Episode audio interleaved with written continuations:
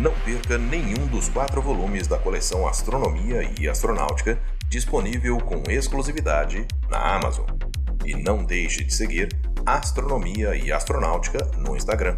Lá você vai ter outras informações a respeito da história da astronomia e astronáutica, com imagens, vídeos e também notícias. Além disso, ficará sabendo com antecedência sobre o próximo episódio do podcast Astronomia e Astronáutica. Os links estão na descrição desse episódio.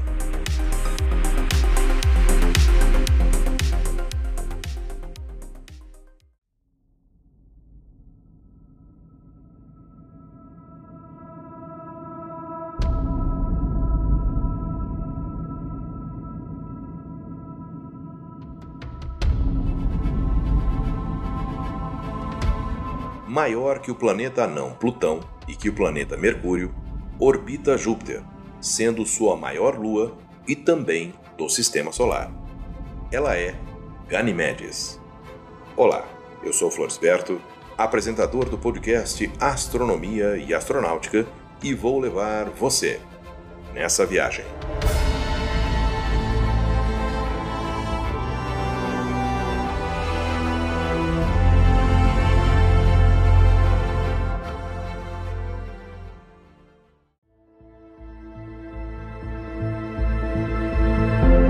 Ganimedes, na mitologia grega, era o príncipe de Troia, que Zeus levou para o Olimpo para se tornar o copeiro dos deuses. Em homenagem a ele, Zeus colocou-o na constelação de Aquário. O símbolo do signo de Aquário é o aguadeiro, que em algumas versões seria Ganimedes. É também o nome da maior lua do sistema solar, com um diâmetro equatorial de 5.262 quilômetros descoberta por Galileu em 11 de janeiro de 1610 e por isso conhecida como Lua Galileana. Com esse diâmetro, ele é 8% maior que o planeta Mercúrio. Ele orbita Júpiter a uma distância de pouco mais de um milhão de quilômetros, demorando sete dias para dar uma volta no planeta gigante. Sua temperatura média é de menos 163 graus Celsius e sua gravidade é de 1,4 metros por segundo ao quadrado, bem menor que a da Terra. Sua magnitude aparente é de 4,6, sendo, portanto, facilmente observável com um pequeno telescópio.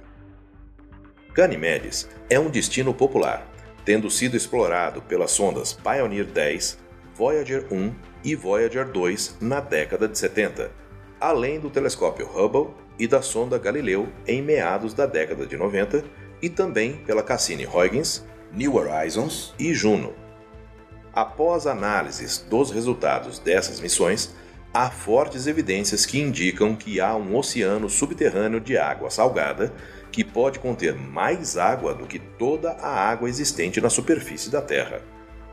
Pode até ter gelo e oceanos empilhados em várias camadas, como em um sanduíche.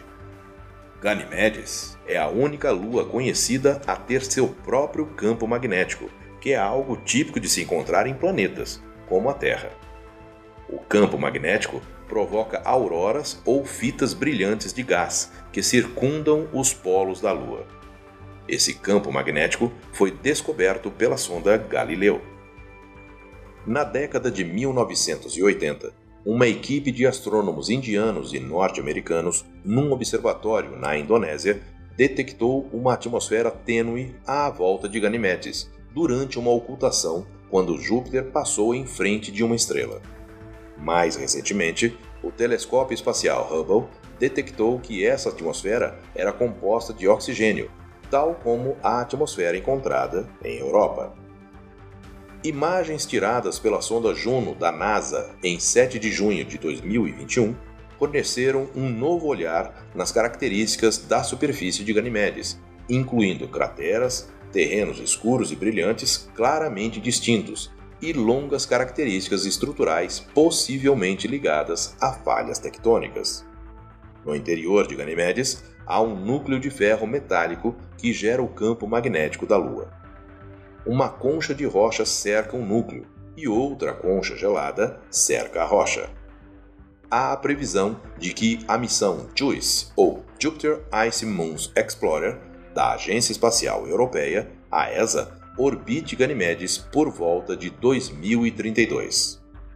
Por ter água em estado líquido, há a tênue possibilidade de que Ganymedes possa ter abrigado ou ainda abrigue seres vivos. No entanto, não há nenhuma evidência até o momento. Eu sou Floresberto, produzi e apresentei esse podcast Astronomia e Astronáutica. Até a próxima viagem.